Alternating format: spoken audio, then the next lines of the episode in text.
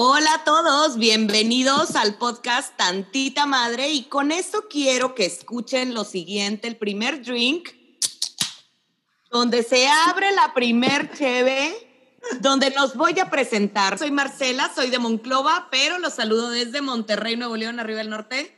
¿Qué onda? Soy Karen, desde Ciudad de México, ¿cómo están? Yo soy Erika Loera, pero todos me dicen Cucha y los saludo también desde la Ciudad de México. Hola, y yo soy Carolina, los saludo desde Chicago.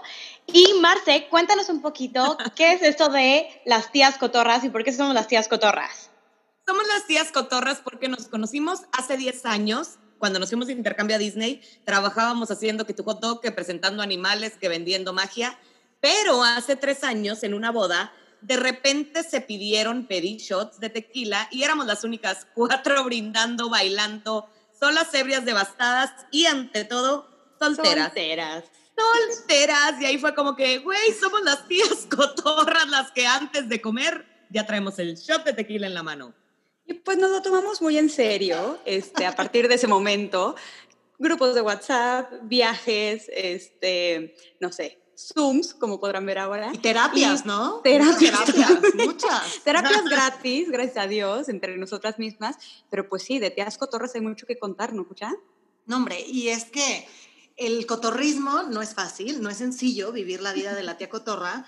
Y realmente quisimos hacer este podcast porque nos pusimos a analizar que han habido un millón de circunstancias de la vida que nos han hecho decir, güey, ten tantita madre. O sea, no te pido mucha, poquita, tantititita madre. Tanto que decidimos hacer un podcast al respecto y que también queremos que ustedes nos compartan sus experiencias en el amor, en lo laboral, con su familia, con todo lo que los ha hecho decir tantita madre y que sientan que no están solos. Y para eso están las tías cotorras, para acompañarlos en este viaje del cotorrismo.